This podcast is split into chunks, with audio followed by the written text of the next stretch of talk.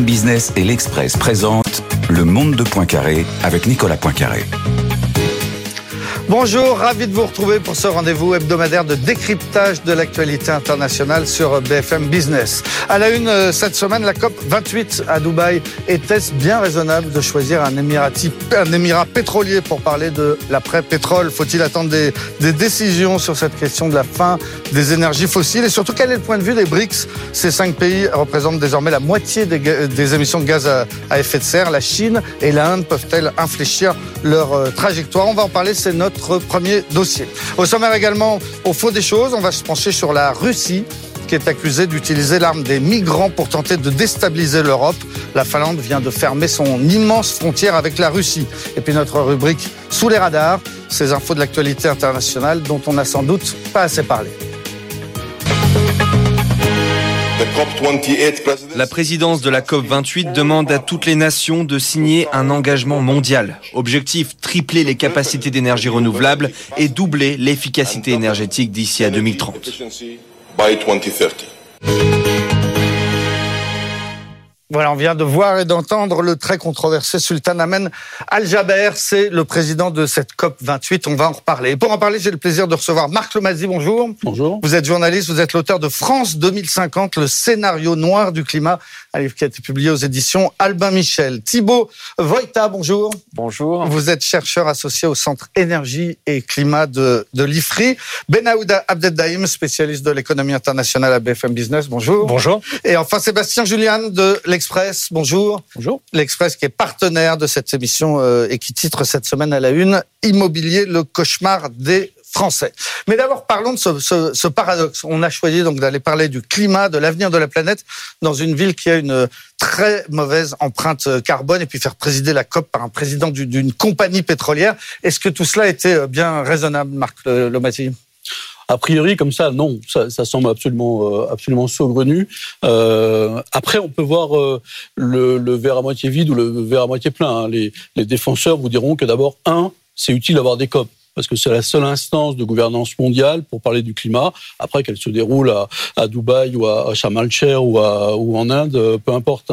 Euh, malgré tout, le choix de, ces Émirats arabes unis pose question. D'abord, en raison de la personnalité, vous l'avez dit, du sultan Al-Jaber.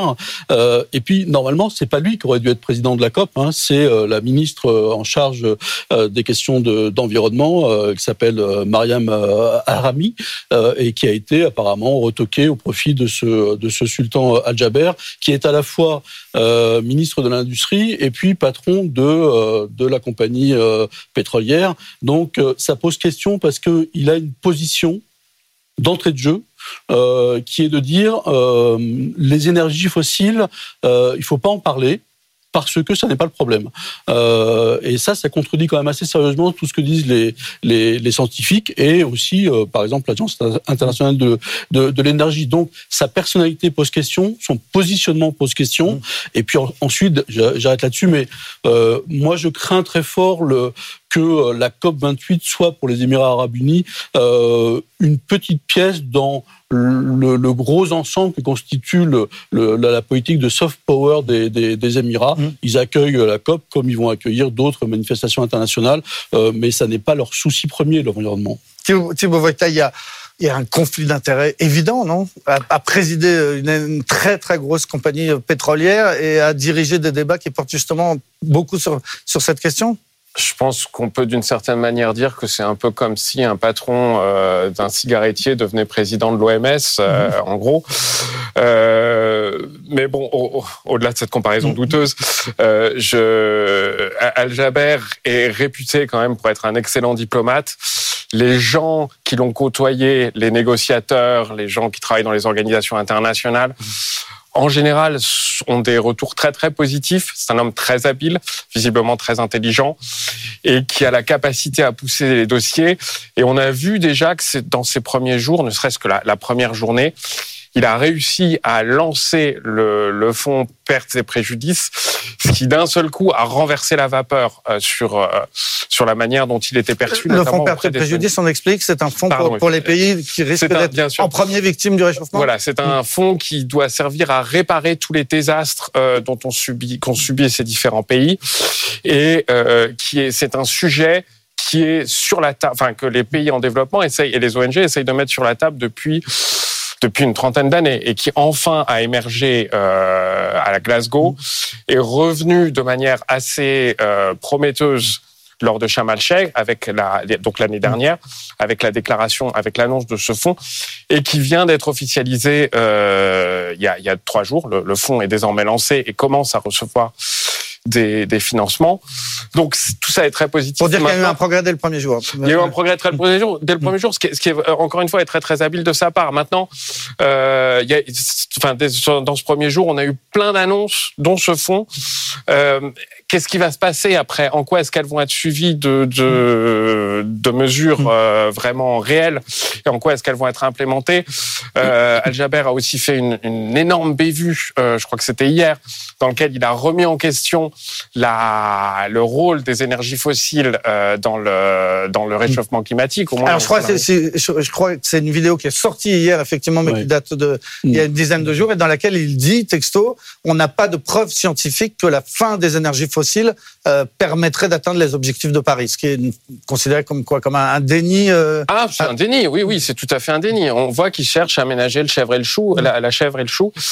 Euh, donc, d'un côté président de la COP, mais de l'autre, quand même, promoteur des énergies fossiles. Et, et c'est là où il y, a un, il y, a un vrai clash. Euh... Sébastien Julian, sur ce curieux président, qu'est-ce que vous nous dites? Ben, je dis qu'il qu cache un peu son jeu, effectivement. Euh, C'est-à-dire, d'un côté, il y a ses annonces, mais après, on peut dire, ben, est-ce que ces annonces sont le fruit de sa présidence ou est-ce qu'elles sont le fruit, finalement, du travail un peu de pression des pays du Sud qui est effectué depuis des années? Euh, Parce que, bon, on s'est posé la question de savoir si la COP devait disparaître ou pas, si elle était encore utile ou pas. Moi, j'ai envie de rappeler quand même que pour les pays du Sud, elle est extrêmement utile. Ils, ils veulent cette COP, ils veulent ces rendez-vous, même si, évidemment, ils ne sont pas euh, 100% utile pour eux. On n'y fait pas ce que les scientifiques non plus voudraient. Néanmoins, euh, voilà, il y a, ce, travail de pression-là qui est fait. Et après, sur la, stratégie des Émirats, il faut quand même rappeler euh, que bon, l'un des points essentiels sur lesquels nous alertent les scientifiques, c'est la sortie des énergies fossiles. Et si vous allez du côté d'Adnoc, par exemple, donc la, cette grande euh, entreprise qui produit, euh, qui produit du, du, du pétrole, ben vous voyez que dans les comptes, il est inscrit 125 milliards d'investissements pétroliers pour les trois prochaines années. Euh, vous savez aussi que, enfin, la stratégie des Émirats, c'est aussi de dire, nous, on détient finalement, on, on, a du pétrole et on peut l'extraire à des coûts extrêmement faibles. Et, et, et même peut-être euh, à des coûts qui sont les plus faibles au monde. Et donc, en tenant compte de, de ce paramètre, bah, leur stratégie, c'est de, de, devenir finalement ceux qui, en dernier, euh, approvisionneront le monde en pétrole, c'est-à-dire qu'ils vont faire en sorte de, de, tenir le plus longtemps possible, ouais. en disant finalement, ben on a les coûts les plus faibles, donc c'est nous les, mieux, les, les, plus spécialisés mmh. sur cette question. Ça, ça a finalement un sens, ben que ça soyons nous qui, jusqu'au bout, euh, fassions cette transition qui, ouais. de toute façon, serait trop brutale si on arrêtait aujourd'hui. Donc il y a tout ce jeu de sémantique aussi euh, qui va être utilisé beaucoup pendant la COP. On ne va pas parler d'arrêter complètement les fossiles, on va parler de d'étaler, et puis tout ça va manquer énormément de précision sur ce point-là, qui encore une fois est crucial d'un point de vue scientifique. Encore un mot sur, sur euh, Al-Jaber, puis après on ira euh, à, Dubaï. Euh, ben Aouda Abdedaïm, ce, ce, président de la COP, il a été rattrapé un peu par les affaires juste avant l'ouverture de, la COP. On l'a accusé d'avoir profité de sa double casquette, sa triple casquette pour faire du business? Oui, double casquette, effectivement, c'est le CCR qui est un centre militant euh, d'information climatique anglo-américain qui a fait diffuser des, documents sur lesquels, euh, des documents préparatoires pour lui, euh, sur lesquels il, il utiliserait euh, ces différentes rencontres avec euh, des chefs d'État, de gouvernement, des premiers ministres, des ministres de l'énergie, etc., de différents pays pour présenter des projets euh, dans les hydrocarbures à tel ou tel État, à la Colombie, au Mozambique, au Canada, etc., à la, France, à la France aussi. Et de ce point de vue-là, eux expliquent que tout cela n'était que des documents préparatoires, que ce qui, ce qui est à l'intérieur de ces documents n'engage en rien euh, ni ADNOC ni Masdar. Masdar qui est euh, l'équivalent de ADNOC dans les énergies renouvelables pour, les Émirats arabes unis et encore moins le président de la COP 28 euh, en question. Mais effectivement, ça a créé une forme de, hiatus entre ce statut qu'il était censé projeter et celui de, de courtier de, cette, de cet intermédiaire normalement qui est censé enfin pas, qui, pas normalement, qui est censé ne, ne, ne proposer aucune offre commerciale en, avec, euh, en tant que, que président de la, de la, COP 28. Et il y a ce, ce, ce, hiatus. Mais au demeurant, si vous écoutez un tout petit peu ce que disent les Émiratis, les Qataris, les Saoudiens, etc., on ne reprochera strictement personne à la Norvège d'abriter euh, une COP, alors que euh, le fonds souverain norvégien a bâti toute sa fortune sur les hydrocarbures. On ne, comprend, on ne reprocherait absolument pas aux États-Unis d'abriter une telle COP alors que Rick Perry, qui a été le secrétaire à l'énergie de, de, Donald Trump et qui, qui escompte l'être dans le prochain gouvernement américain, dit que il faut absolument tirer un trait sur cette politique euh, climatique qui est suicidaire pour euh, l'industrie manufacturière américaine, etc., etc. Donc, en quelque sorte, les Émiratis, les Saoudiens et les Qataris ont tendance à dire euh, ne nous reprochez pas d'avoir fait fortune là où vous avez fait fortune et vous continuez à prospérer. Donc, de ce point de vue-là, il y a aussi une contre-attaque qui est, qui est en cours. Euh, Marc Lomadier Oui, le, euh, sultan Al-Jaber fait partie de cette nouvelle génération de, dirigeants euh, des Émirats notamment, qui ont été très souvent formés dans les, écoles américaines ou, britanniques, qui sont très très armés en matière de, communication et de lobbying. et donc on voit très bien, dès les premiers jours de, la COP, qu'il y a une stratégie très pensée qui a été mise en place, effectivement, avec des annonces dès le début. Euh, alors on a parlé du, fonds euh, perte des perte des dommages. Euh, ils ont annoncé les Émiratis qui mettraient tout de suite 30 milliards. La France n'a mis que 100 millions. Hein. Eux ils mettraient 30 milliards dans ce dans, dans ce fonds. Il y a un autre un autre accord qui pousse pas mal sur le méthane, les fuites de méthane dans les dans les gisements pétroliers qui était un peu l'angle mort de la politique climatique. Ils disent bah attaquons-nous à ça.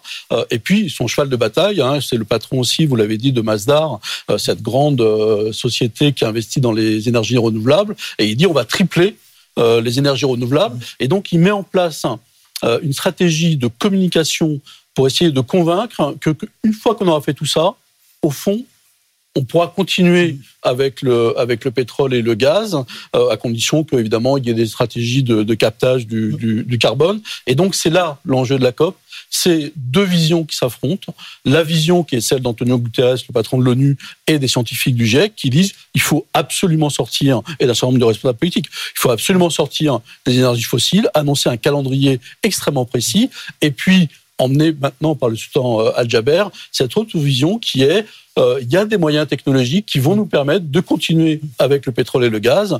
Euh, évidemment, derrière tout ça, les enjeux financiers sont absolument colossaux. Euh, ADNOC n'est pas un des géants du, pétrole, mais quand même, c'est une compagnie importante. 800 millions de dollars de bénéfices nets l'année dernière, donc ça compte quand même. Et puis ils essayent donc de faire passer le, le, le message et en sous-main. Euh, je pense qu'il y a d'énormes négociations, notamment avec les pays euh, émergents, en disant effectivement, on va vous aider, on va investir chez vous euh, éventuellement, on va vous donner des fonds pour que vous puissiez vous-même euh, éventuellement sortir du charbon. Euh, mais voilà, on voit bien cette stratégie qui se met en place. Alors, on va poursuivre ce débat, mais on, on va d'abord rejoindre Michel Fredo, qui est directeur associé senior au BCG, le, le, Boston Consulting Group, et qui est en ligne avec nous depuis Dubaï. Bonjour Michel Fredo. Bonjour. Bonjour, vous m'entendez bien? On vous entend très bien, merci d'être en ligne avec nous. On, on, soulignait avant que vous nous rejoigniez le, le côté un peu entendu, exotique. J'ai tout entendu. Voilà, alors dites-nous ce que vous pensez, puisque vous êtes à Dubaï, de ce oui. côté un petit peu euh, exotique d'avoir choisi une ville qui a une terrible, terriblement mauvaise empreinte carbone. Est-ce qu'il faut, est-ce qu'il faut rappeler la plus haute tour du monde, les plus oui. grands euh, centres commerciaux du monde, les pistes de ski en plein désert, etc., etc., les canaux qui sont en train d'être creusés euh, euh dans le désert pour construire des lacs artificiels. Vous, vous qui êtes sur place, est-ce que ce paradoxe vous a frappé de, de, de discuter sérieusement du climat dans un endroit pareil? Écoutez, j'aimerais peut-être remettre euh, la discussion sur le fond et sur euh, les priorités. Euh, sans du tout remettre en question ce qu'on a dit jusqu'à présent, mais c'est peut-être pas l'objet de ma de ma discussion. L'objet, c'est de dire que cette COP là, où qu'elle soit, est une COP qui est très importante parce que c'est la c'est la COP du Global Stocktake qu'on avait euh, défini à Paris, où on prend le pouls, la température de où est-ce que le monde en est sur l'agenda climat, et du coup quelles sont les mesures à prendre pour corriger le tir? Parce que tout le monde le sait, vous l'avez revu, vous l'avez vous l'avez entendu, on est très en retard sur tous les aspects de façon critique, que ce soit sur la réduction des émissions, où il faut réduire de 43% les émissions d'ici la fin de, la décennie, et on est encore en train d'augmenter les, les, émissions à ce jour. Donc c'est des décroissances très fortes.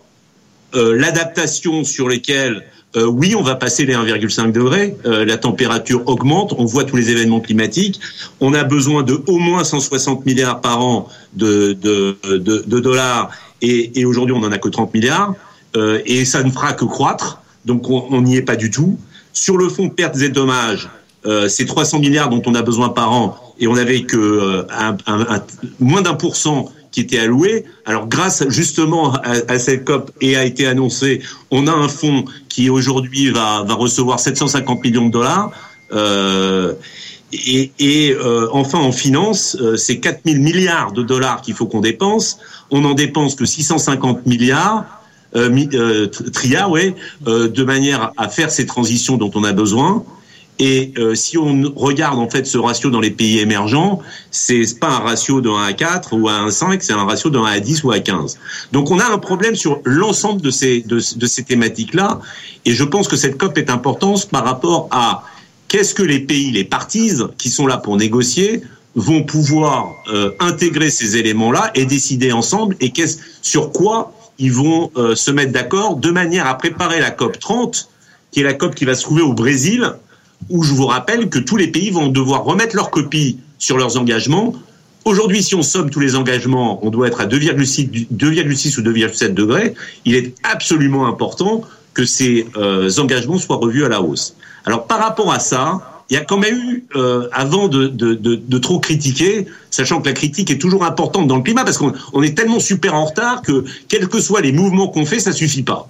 Mais enfin, aujourd'hui, euh, au bout de trois jours de la COP, il y a eu quand même un engagement de 120 pays qui s'engagent sur le triplement des renouvelables euh, au niveau mondial, avec euh, de multiplier par deux les efforts sur l'efficacité énergétique, euh, le développement de l'hydrogène, une coalition d'acteurs sur tout ce qui est industrie fortement émettrice, qui s'engagent à réduire leurs émissions, et, et du coup, une discussion qui s'établit sur à quelle vitesse et à quelle rapidité on va pouvoir développer euh, un système énergétique propre par rapport à ce que la science nous dit, parce que effectivement le gardien de l'appel à c'est la science.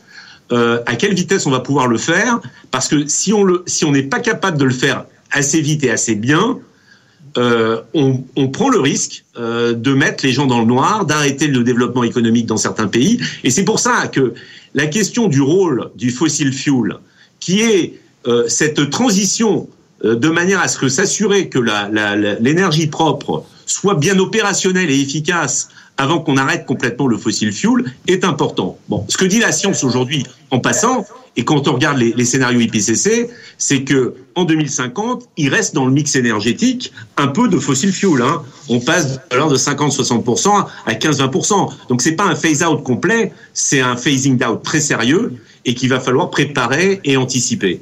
L'autre élément. Euh, euh, merci Michel Fredo d'avoir depuis Dubaï donc euh, posé, toutes euh, toutes ces euh, toutes ces questions. Timo Voita, c'est important ce qui vient d'être dit. C'est il n'y a, a, pas que l'arrêt du pétrole qui est posé à Dubaï. Il y a aussi le développement des alternatives, du renouvelable.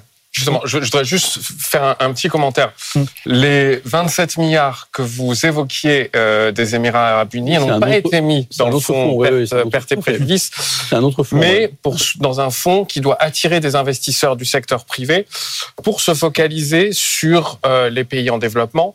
Et euh, je, je me permets aussi de dire qu'au centre de toutes les préoccupations, il y a la transition énergétique en Afrique qui est un qui est un énorme chantier et les Émirats arabes unis ont et, et l'Arabie saoudite et les autres États de la région ont cette transition en tête. Euh, Monsieur Fredo parlait également euh, de la du, du phase down, euh, phase down, phase out euh, des énergies fossiles. Et effectivement, c'est le débat. Est-ce que on va avoir dans le texte final euh, phase out, donc suppression progressive des énergies fossiles? Est-ce qu'on, comme le pousse l'Europe, quelques États d'Amérique latine et les îles en développement dont l'existence même est menacée par le changement climatique, est-ce qu'on va avoir simplement un phase down, réduction, comme le poussent les États-Unis, la Chine, les pays du Golfe Enfin, quand les vous producteurs entendez, de pétrole, naturellement. Les producteurs ouais. de pétrole. Et quand vous entendez cette liste de pays qui poussent pour le phase down, je pense qu'on va avoir un phase down plus qu'un phase out. Près, Donc, en, en, français, c'est ralentissement ou sortie des énergies fossiles. Exactement. Et on va plutôt vers, euh, vers, un ralentissement que vers une sortie. On va, le, on, à mon avis, on va plutôt vers un, vers un ralentissement. Le président de la COP, Al Jaber, lui, il a dit que le, le, le la sortie de, du fossile, ça nous ramènerait à l'âge des cavernes. Dans la même vidéo polémique. Dont oui, on il, a, ouais. il a probablement dit ça. Et il y a des euh, l'agence internationale de l'énergie dit que c'est possible. L'OPEC dit que non, ça n'est pas possible. Saudi Aramco dit que non, ça n'est pas possible. Enfin, il y a, il y a beaucoup de discussions et, et, et, il y a beaucoup de, de chiffres aussi. Et on, on sent que ces, ces, questions sont extrêmement politisées. Sébastien Julien. Oui, bah sur ce point, moi, j'ajouterais l'avis d'une autre structure qui, est, qui s'appelle la Overshooting Commission, euh, dont Pascal Lamy, euh, l'ancien directeur général de l'OMC, a pris la tête. Et, elle est très intéressante, cette commission, parce qu'elle travaille justement sur euh, que se passe-t-il si on n'arrive pas à, respecter nos objectifs climatiques, alors les 1,5 degré notamment, euh, et, surtout, euh, après, quelle stratégie on adopte euh, Donc, cette commission a pondu un rapport qui, qui, a été pas mal commenté, enfin en tout cas notamment aux États-Unis en septembre dernier. Et alors, à l'intérieur, vous avez deux choses, je trouve, qui sont importantes et qui résonnent par rapport à ce qu'on s'est dit là. C'est que euh, bah, il faut être réaliste, donc euh, il faudrait sans doute mettre en place euh, donc une sortie des énergies fossiles qui soit peut-être à deux vitesses, c'est-à-dire faire deux groupes de pays peut-être, donc des pays qui sont déjà bien avancés et, qui eux auraient en charge d'arrêter de, de, assez rapidement, et puis laisser plus de temps, une transition plus longue dans un certain nombre de pays euh, du Sud.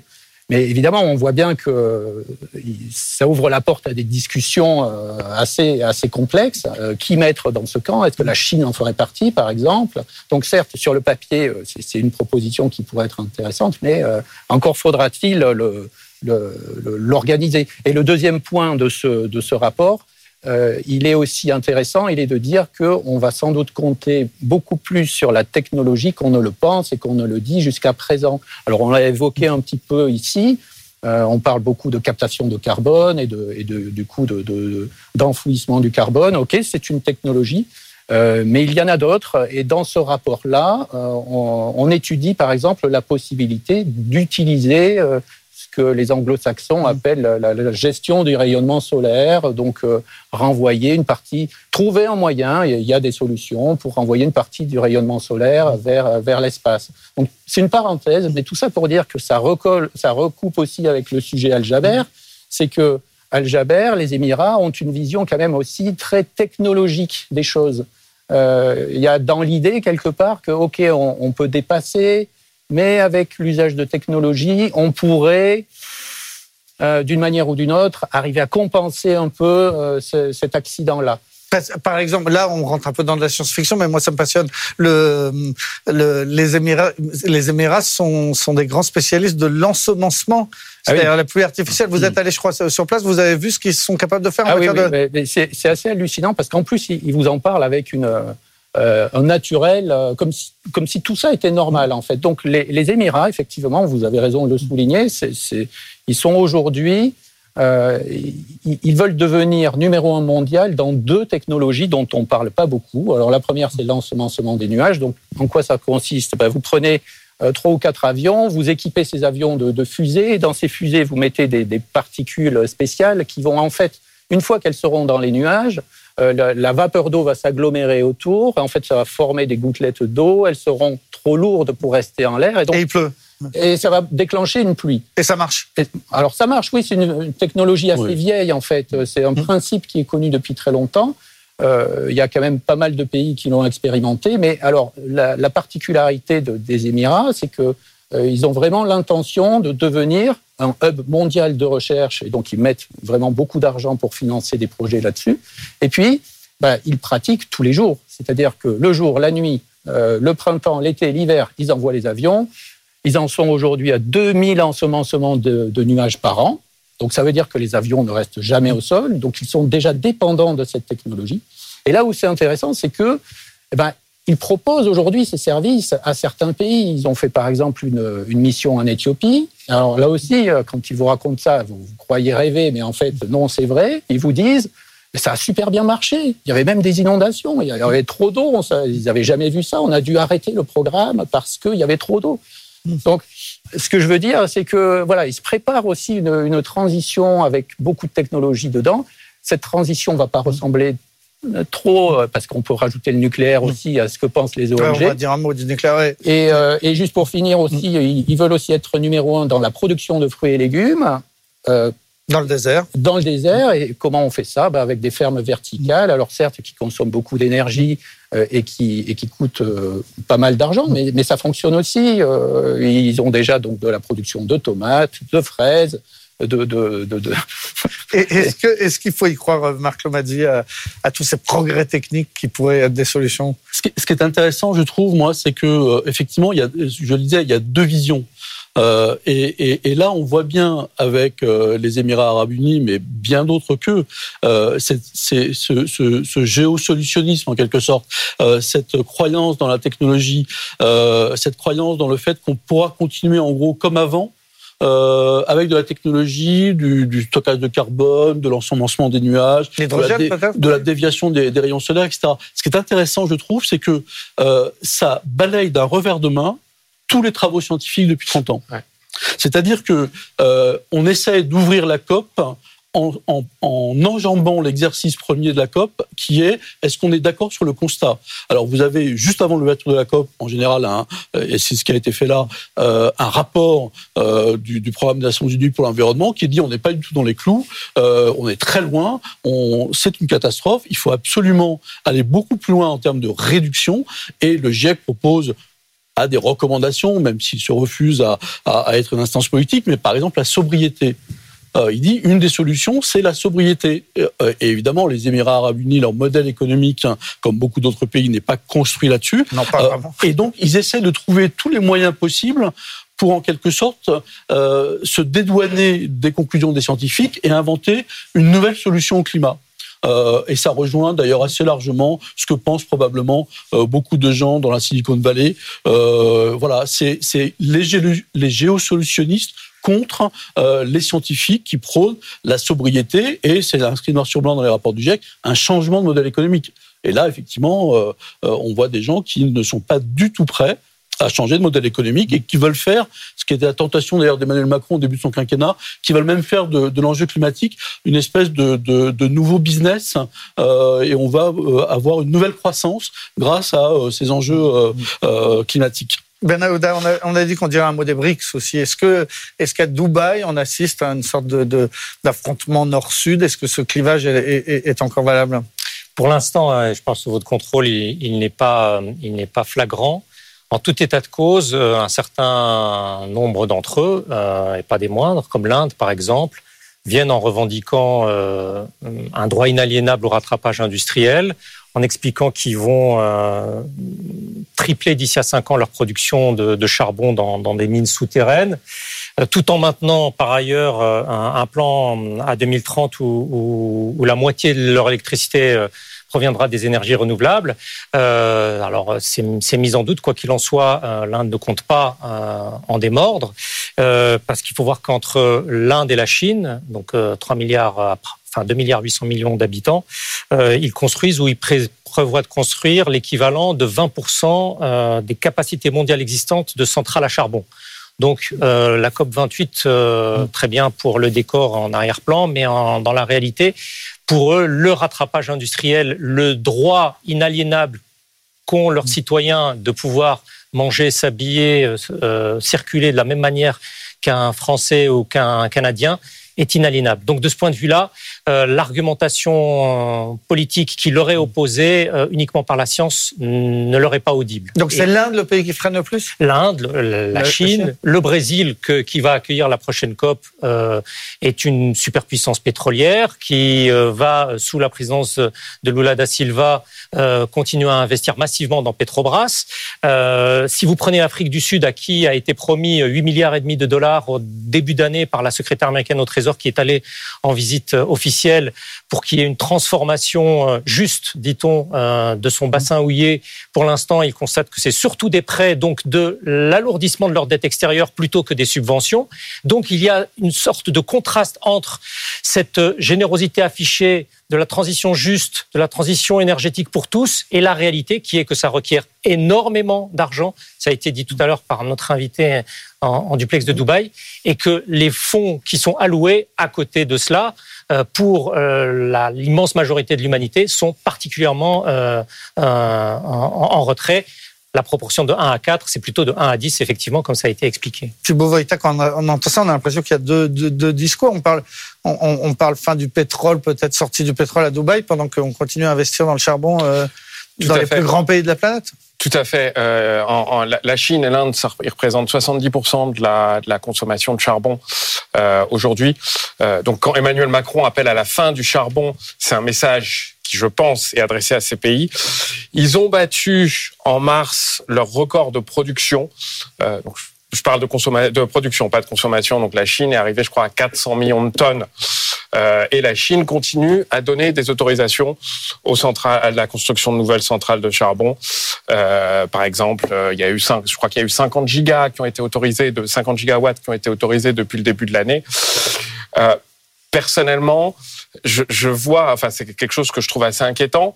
Mais en parallèle, ils développent certes leurs renouvelables, ils en sont à 49,9% c'est un chiffre qui vient de sortir, de euh, renouvelables dans leur bouquet électrique, mais toujours ce charbon qui est extrêmement important. Euh, le, géo, le géo-engineering, personnellement, si ça marche, et je je suis personnellement pas convaincu, mais je pense que c'est peanuts par rapport aux défis a, qui nous attendent avec euh, cette croissance euh, de la consommation de charbon et des émissions. Sachant que la Chine, l'Inde ont fixé leur pic d'émissions en 2060 pour la Chine, 2070 pour l'Inde. Le GIEC dit que sans neutralité, non pardon, pas leur pic d'émissions, leur neutralité carbone. Le GIEC a affirmé que si on ne parvient pas à la neutralité carbone en 2050, les objectifs de 1,5 degré sont enterrés. Hum. Et alors ça nous amènerait, Marc Lomazzi, vers le scénario du pire. C'est là-dessus que porte votre livre, hein, le scénario noir du climat, RCP 8.5. C'est comme ça que le GIEC a appelé le, le cauchemar, ce qu'on veut absolument éviter? En fait, en, deux mots, très rapidement, parce qu'effectivement, euh, euh, là, vous avez des travaux scientifiques sur le, climat. Euh, on prend les émissions de gaz à effet de serre et on en déduit des, trajectoires climatiques qui vont du, scénario le plus optimiste, 1,5 degrés à la fin du siècle, si on respecte les accords de Paris, c'est pas du tout le cas aujourd'hui. Hein. Aucun pays du G20 n'a respecté ses engagements et on est très loin du compte. Et puis euh, le, le, scénario le plus le plus euh, compliqué, euh, qui est euh, euh le RCP 8.5, effectivement, c'est 4 à 5 degrés euh, supplémentaires à la fin du siècle. ça dessine ça une terre qui est largement inhabitable pour des milliards d'habitants. C'est ce qu'on vit aujourd'hui en France, par exemple, multiplié par 10. Donc imaginez euh, des inondations euh, multipliées par 10, euh, des pics de chaleur à 50 à 60 degrés en France. Je parle euh, une montée du niveau de la mer qui pourrait aller jusqu'à 3 mètres. Euh, donc là, effectivement... Donc 3 mètres, ça veut dire qu'Amsterdam n'existe plus, que la bah, Bretagne est une île, que... Oui, et puis vous pouvez parler aussi de, de, de, de New York, euh, du Bangladesh, euh, de tas de, de, Miami, euh, de tas de pays, de tas de pays qui verraient des très très grandes villes submergées par les eaux. New York fait des travaux absolument gigantesques pour essayer d'empêcher cette, cette montée de la mer. Mais ce scénario-là, il est évitable à une condition, c'est qu'on réduise très fortement. Hein, L'AEA parle par exemple entre 2022 et 2050, moins 82% euh, des usages du pétrole dans notre vie euh, quotidienne, moins 82%, c'est énorme. Donc il est évitable à cette condition-là et dans un temps très réduit. C'est-à-dire que la fenêtre de tir qu'on a pour pouvoir atteindre cet objectif se réduit. Et donc, les deux combinés font que et, ce qu'on voit, ce qu'on a dit, les investissements aujourd'hui encore dans les industries, euh, dans les hydrocarbures, font que euh, les chances qu'on sauve la planète euh, du scénario du pire sont aujourd'hui, d'après les calculs des scientifiques, hein, c'était le rapport dont je parlais du, du programme des Nations Unies pour l'environnement, aujourd'hui, à l'heure actuelle, de 14%. On a 14% de chances d'éviter ce scénario du pire que vous venez de nous décrire. Dit autrement, on a 86% de risque de connaître le scénario du pire. Voilà, d'où l'intérêt de suivre de près ce qui se passe euh, à Dubaï en ce moment et cette euh, COP 28. Euh, Merci beaucoup, Marc Lomazzi, donc auteur de France 2050, le scénario noir, on vient d'en parler, et Thibaut Voïta, chercheur associé au Centre Énergie Climat de l'IFRI. Merci d'avoir participé à ce, ce, premier débat. Dans un instant, sous les radars, c'est notre rubrique sur les, les actualités internationales dont on n'a pas assez parlé. À tout de suite.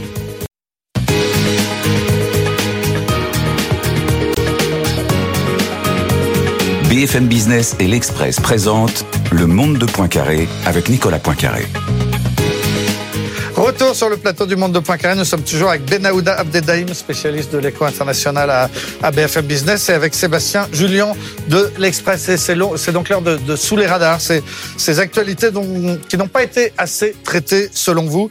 Benaouda, vous avez choisi de nous parler du Venezuela qui a fait un référendum hier sur la question de l'annexion éventuelle d'un petit territoire voisin?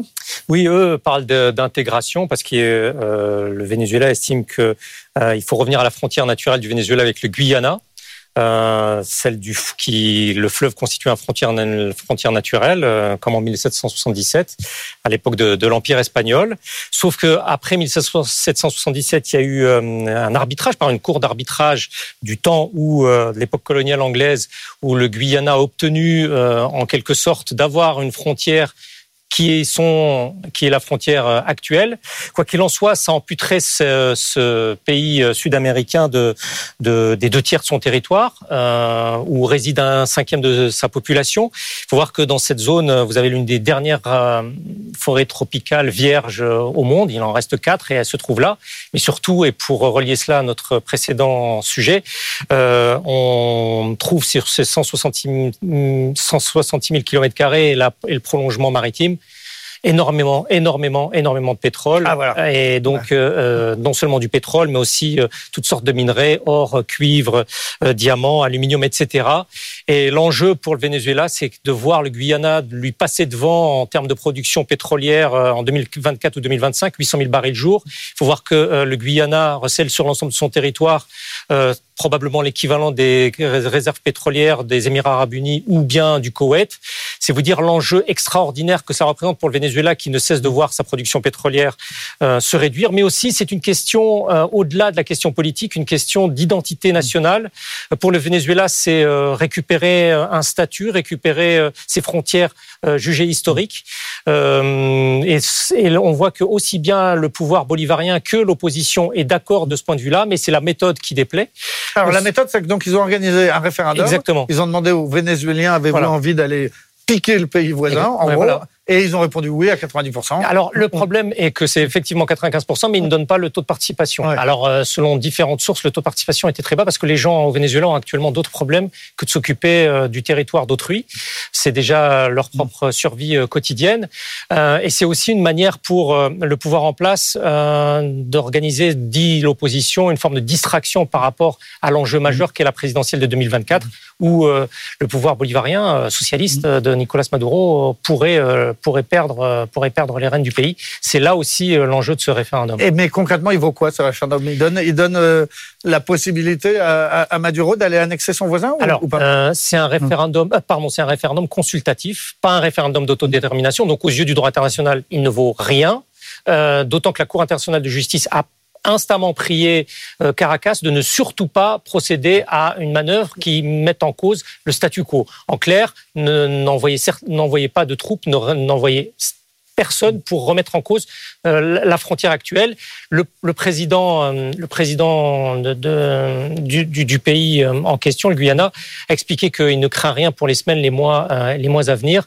Donc il ne craint pas d'invasion militaire, mais c'est aussi une épée de Damoclès sur ce petit pays qui, qui est vraiment devenu l'Eldorado pétrolier de l'Amérique du Sud, avec une accélération extraordinaire à tel point que euh, pour le Venezuela, c'est devenu une sorte de protectorat de la major pétrolière américaine ExxonMobil et que ça ne pourrait pas, ça ne peut pas durer de la sorte aux frontières de, la République bolivarienne du Venezuela. Voilà, et on voit que l'après-pétrole dont on parlait euh, tout à l'heure, c'est pas c'est pas pour tout de suite. Merci Benahouda. Sébastien Julien, vous avez choisi de nous parler de la rage en Inde. Les autorités ah n'arrivent pas à contrôler cette maladie qui est propagée par des, dizaines de milliers de chiens errants Ah mais c'est plus que ça. Euh, je pense que vous, euh, on se rend pas compte du problème. Moi, quand j'ai lu cet article, effectivement, j'ai découvert ça et je me suis dit euh, bon bah il, faut il faut il faut le diffuser.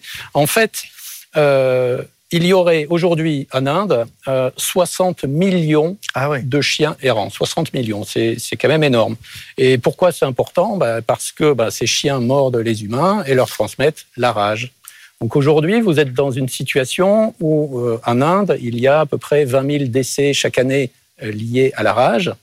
Euh, et que l'Inde est devenue le pays numéro un mondial, en fait, euh, en termes de nombre de victimes liées à la rage, puisque je crois que l'Inde représente à elle seule 36% des victimes dans le monde. Mmh. Euh, donc, dans, le, dans cet article, qui a donc été rédigé par notre correspondante André Choup à New Delhi, vous verrez, il y a des témoignages assez étonnants.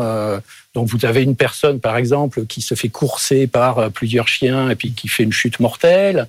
Vous avez le cas de personnes qui sont dans un hôpital, alors soit parce qu'elles se font soigner, soit parce que c'est un petit bébé qui vient de naître. Ben, dans les deux cas, ils se font attaquer par les chiens et ils meurent.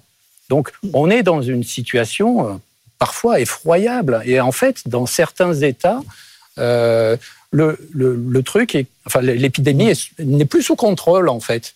Euh, donc, euh, et, ce qui est intéressant, je trouve, dans cet article, c'est qu'il insiste aussi sur une spécificité indienne, c'est que euh, dans la Constitution, en fait, vous allez, il, est mentionné qu'il faut faire preuve de compassion envers les animaux, qu'ils aient la rage ou pas. Et en fait, du coup, vous vous retrouvez dans des situations où certaines villes ont tenté de mettre en place un, un plan d'éradication des chiens errants, et vous avez la population qui dit, bah non, non, nous, nous on veut pas ça. Euh, donc c'est assez étonnant avec nos, yeux français. En tout cas, cette histoire euh, voilà, est, racontée dans l'Express. Et juste pour finir, donc le, un témoignage en fin d'article d'une personne qui est excédée, hein, qui voudrait bien que le problème soit résolu et qui dit euh, bah, jusqu'à présent, les animaux avaient des droits. Il serait peut-être temps qu'ils aient des devoirs en Inde. voilà. La rage en Inde, donc euh, repérée par Sébastien Julien, et c'est à lire donc dans, dans l'Express de, de, cette semaine. Merci beaucoup d'être euh, venu nous voir. Tout de suite, notre dernière rubrique, au fond des choses. Au fond des choses, avec un gros plan aujourd'hui sur la Finlande qui vient de fermer sa frontière avec la, Russie. La Russie qui est accusée de mener une, une guerre hybride, c'est-à-dire d'utiliser l'arme des migrants pour tenter de, de déstabiliser l'Europe. Benahouda, euh, tout ça a commencé début novembre. Les, les Finlandais, d'un seul coup, euh, se sont mis à, voir arriver au poste frontière un nombre toujours croissant de, de migrants venus d'Afrique principalement. Oui, d'Afrique et d'Asie. Euh, alors, il faut voir que déjà que cette frontière entre la Finlande et, la Russie, c'est 1340 mm. km. C'est euh, euh, extraordinaire. Ça représente la moitié des frontières entre l'Alliance Atlantique, l'OTAN et, euh, et, la Russie, sachant que la Finlande est entrée dans l'OTAN, c'est le dernier membre de l'OTAN au mois d'avril dernier. Et euh, sur la dizaine de points de, de, de postes frontières, euh, effectivement, des, des personnes arrivent euh, à vélo, et on voit les images derrière vous. Euh, voilà comment. Alors, faut expliquer pourquoi à vélo. Voilà, parce qu'il y a, y, a, y a des différents témoignages, dont certains qui ont été regroupés dans un, long reportage à la télévision publique finlandaise. C'est que vous êtes acheminé en taxi Yandex, donc l'appli l'appli de VTC russe, jusqu'à jusqu'à un kilomètre ou de la frontière. Mais pour pouvoir franchir la frontière, il vous faut un moyen de locomotion. On n'a pas le droit de passer à pied. Voilà. Et donc, en tout cas, c'est ce qu'on dit, c'est ce qu'on dit aux personnes qui veulent qui veulent traverser. Et donc, ils sont contraints, disent-ils, selon les témoignages, notamment un cadre commercial qui vient de, de un ancien cadre commercial d'un opérateur téléphonique qui, qui venait de Syrie, qui raconte qu'il a dû payer 300 dollars pour acheter ce vélo. Et vous arrivez au poste frontière pour pouvoir passer à vélo. Euh, certains passent euh, en, limousine, certains passent en, camion, mmh. d'autres passent en vélo. Et donc, effectivement, d'où vous voyez ces, vélos. Et, ça euh, donne des images un peu surprenantes parce que parfois ce sont des vélos d'enfants. Hein. Oui, Il faut avoir véhicule, donc, des trottinettes, des vélos d'enfants. d'avoir deux roues. Et donc, face à, face à cela, les autorités finlandaises qui, qui évoquent une, une, opération, une action de guerre hybride en vue de déstabiliser le dernier État qui est entré au sein de l'OTAN, a décidé de fermer ce dernier poste frontière qui se trouve mmh. dans l'extrême nord du pays, dans la région arctique, euh, euh, dans la Laponie arctique, mmh. pardon, à 250 km du port de Mourmansk, euh, le port russe. Et cette fermeture est pour deux semaines et ils vont voir si ça se calme. D'autant que les, Finlandais disent une chose, c'est que sans le feu vert du FSB, le service de sécurité intérieure russe, jamais il ne serait arrivé jusque-là. et une dernière information, c'est un canal russe d'information très suivi dans, dans ce domaine sur l'application Telegram qui a affirmé que la tactique euh, a été mise en œuvre par le numéro 2 de l'administration présidentielle du Kremlin, un ancien Premier ministre. Et en croissant cette source, euh, il a été fait le constat de, l'échec de, cette opération qui est, qui est actée. Voilà, euh, vous avez posé le problème, Ben Aouda. Nous sommes rejoints par Joséphine Staron. Bonjour. Bonjour. Vous êtes docteur en philosophie politique à la Sorbonne, directrice des études et des relations internationales du, du think tank Sinopia. Donc vous avez suivi cette crise qui, qui, est en train de naître entre entre la Finlande et, la Russie. Ben Aouda vient de nous expliquer. les, Russes démentent être à l'origine de cet afflux de migrants? Est-ce qu'on peut les croire? Difficilement. Euh, c'est pas la première fois qu'on est face à une telle opération. Déjà, en ce qui concerne la Finlande, en 2015-2016, lors de la grande crise migratoire hein, qui a frappé l'Europe, il y avait eu près de 2000 migrants, entre 1500 et 1700, qui euh, avaient franchi la frontière aussi entre la Russie et la Finlande. Et la Finlande avait à l'époque déjà accusé la Russie d'être à l'origine euh, de ces franchissements illégaux. Plus récemment encore, en 2021, on se souvient de la crise avec la Pologne, et là ça concernait la frontière avec la Biélorussie, où des milliers, euh, des centaines de milliers de migrants attendaient à la frontière et ça a causé euh, des, des, des, turpitudes, on va dire, assez, assez véhémentes hein, entre la, la, la, Russie et la Pologne. Russie qui démentait, encore une fois, son implication derrière, derrière ces, ces, ces, ces migrants. mais c'est une arme, les migrants aujourd'hui, c'est une arme qui est utilisée assez régulièrement par la Russie. Alors, non pas de manière massive, parce qu'on ne peut pas dire que ces quelques centaines ou milliers de migrants aujourd'hui à la frontière finlandaise représentent en tant que telle une menace, mais c'est une arme de déstabilisation. On est à un mois et demi à peu près des élections présidentielles en Finlande.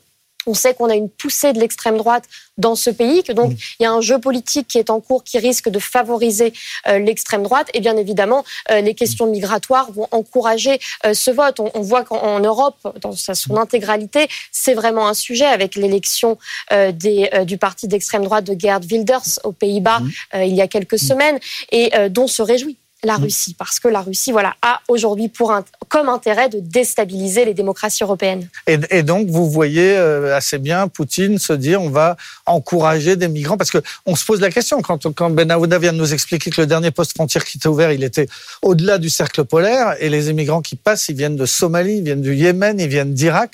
Concrètement, comment, comment ils se retrouvent là-haut? Ce qui est terrible, c'est mm. qu'il faut savoir les conditions. On est presque à moins 30 degrés aujourd'hui dans cette région-là. Donc on envoie effectivement des migrants. Quand on regarde les images, ils sont pas non plus en, dans des tenues euh, qui, qui, sont très euh, résistantes au, au, froid, notamment sur des jours et des jours entiers. Donc c'est des conditions drastiques les Russes ne sont pas connus pour être extrêmement, euh, on va dire, euh, euh, proches et soucieux des conditions des individus. Et donc, forcément. Des individus en général et des Africains en particulier. en tout cas, c'est mon commentaire. Des individus en général et notamment des non-russes. et là, c'est le cas actuellement. Donc, d'un côté, ça a un avantage pour la Russie, c'est de se débarrasser, on va mettre des guillemets, de d'une population migrante dont il n'a pas envie. Ça un autre atout, c'est d'agacer la Finlande.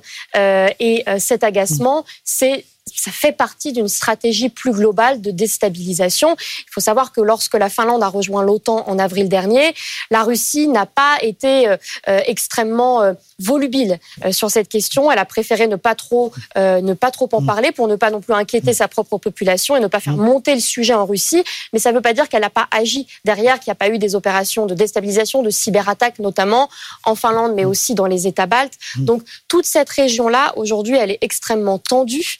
Euh, c'est lié bien évidemment au conflit en Ukraine, mais c'est aussi lié à l'histoire avec la Russie de, cette région, de ces peuples, la Finlande notamment, mais les États baltes également, la Pologne, qui craignent aujourd'hui euh, une extension du conflit ukrainien à travers des actes hybrides.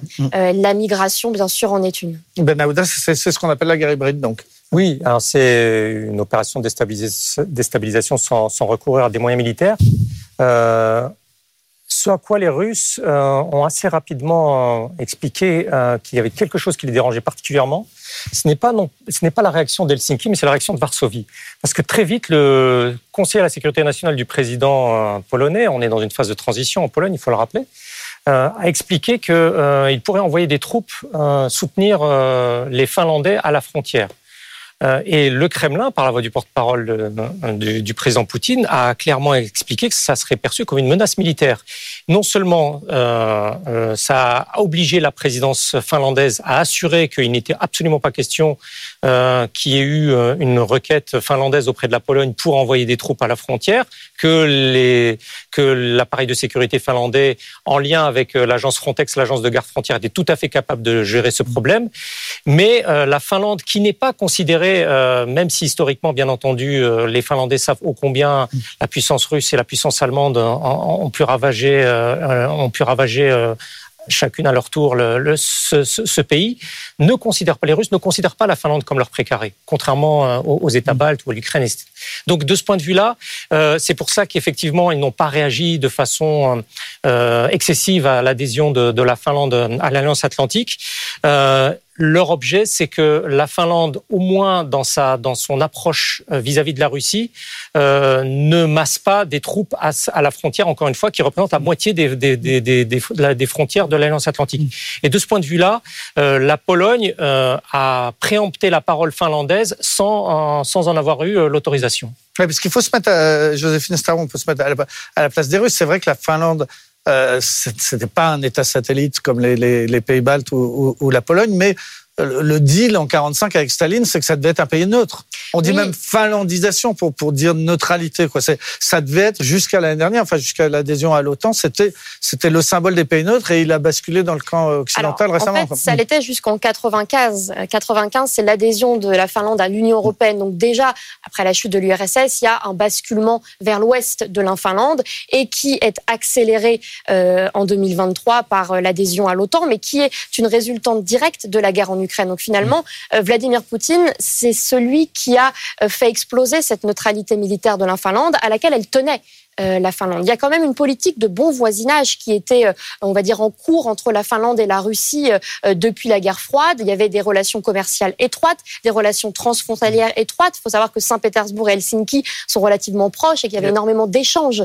Il y a, pas de 200 km, je crois, entre Saint-Pétersbourg et la frontière. C'est tout près. Il y avait un mm. train qui, jusqu'à jusqu'au déclenchement de mm. l'invasion de l'Ukraine, fonctionnait mm. quotidiennement et à la fois pour du tourisme, pour du commerce.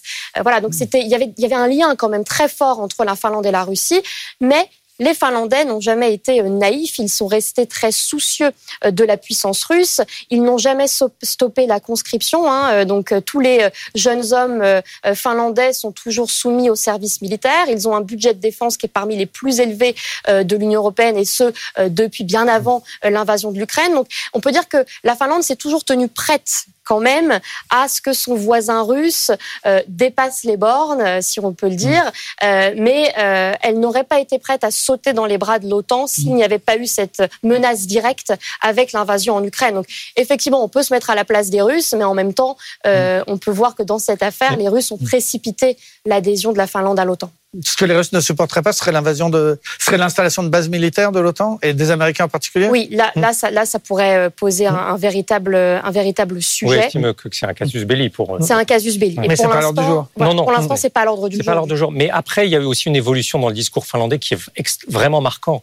Alexander Stubb, qui est le- l'ancien Premier ministre libéral et qui est candidat à la présidentielle de, de 2024, une personnalité euh, européenne très intéressante, euh, se fâche vraiment lorsque vous lui dites que la Finlande a été neutre. Il se fâche vraiment. Il explique effectivement que la Finlande consacre 2% de son produit intérieur brut à la défense et qu'il y a très peu d'États membres actuels de l'OTAN qui consacrent 2% du produit intérieur brut, qu'ils ont l'armée la, certainement plus, la plus compatible avec l'OTAN, bien plus que bien d'autres États membres de longue date de, l'Alliance Atlantique, qu'ils ils participent aux exercices de l'OTAN euh, de façon régulière, à sa gestion de crise, que euh, la Finlande, contrairement à d'autres États membres de l'OTAN, a acheté les avions de combat les plus sophistiqués américains qui sont les F-35. En clair, nous sommes une nation armée euh, et sur pied. Donc, Et en première ligne. Voilà, en- donc ils, ils, ils, ils- ont une sainte horreur de, de toute comparaison avec la Suisse, de ce point de vue-là. Même si, encore une fois, là aussi, pour la Suisse, on, les, les, qualifier d'antimilitaire, ça ça n'a aucun sens. Mais en tout état de cause, si vous comparez la Finlande à la Suisse, ça leur déplaît souverainement, d'autant qu'ils ont, encore une fois, depuis 1995 et leur adhésion à l'Union européenne s'est inscrit dans le traité, ils sont liés solidairement, militairement au reste de- de- des États membres de l'Union européenne, donc à l'OTAN. Donc cette histoire-là n'est finalement qu'une dégradation lente, euh, mais euh, avérée de, cette relation entre la Russie et la Finlande. Pour, en revenir à ces, ces- qu'on amène à la frontière, est-ce qu'on sait comment concrètement ils arrivent? Parce que euh, sur la crise avec la Biélorussie dont vous parliez tout à l'heure, on a, fini par, bien décortiquer les choses. Il y a vraiment eu des compagnies aériennes qui ont été, euh, qui ont été réquisitionnées. On a ouvert des lignes directement entre Ankara pour faire venir les réfugiés kurdes, irakiens, directement jusqu'à la frontière de, la Pologne. Là, ça se passe à peu près de la même façon? Ça a l'air, il faut, il faut voir euh, ce que l'en- l'enquête révélera, mais déjà on voit que ce sont des migrants qui ont des visas russes, soit des visas de travail, soit des visas étudiants, donc et qui ensuite sont amenés à la frontière finlandaise. Donc ça, ça ressemble quand même aussi au, au coup monté, hein, euh, comme euh, comme en 2021 euh, avec la Biélorussie. Euh, je, je pense qu'ils sont quand même très bien organisés aujourd'hui et que cet euh, outil, cette arme du migrant, ils la maîtrisent parfaitement bien. Ils ont des couloirs de migration qu'ils qu'ils contrôlent. Il ne faut pas non plus complètement obérer peut-être le rôle de la Turquie, en tout cas les, les, les accointances entre la Russie et la Turquie euh, sur ces questions-là.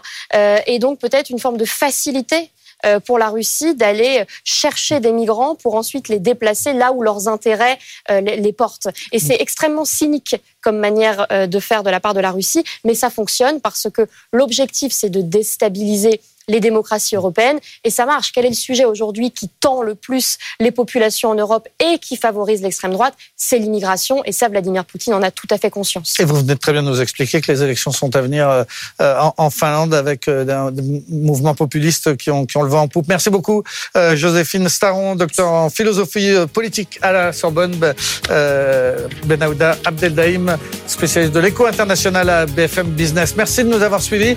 Rendez-vous la semaine à la même heure.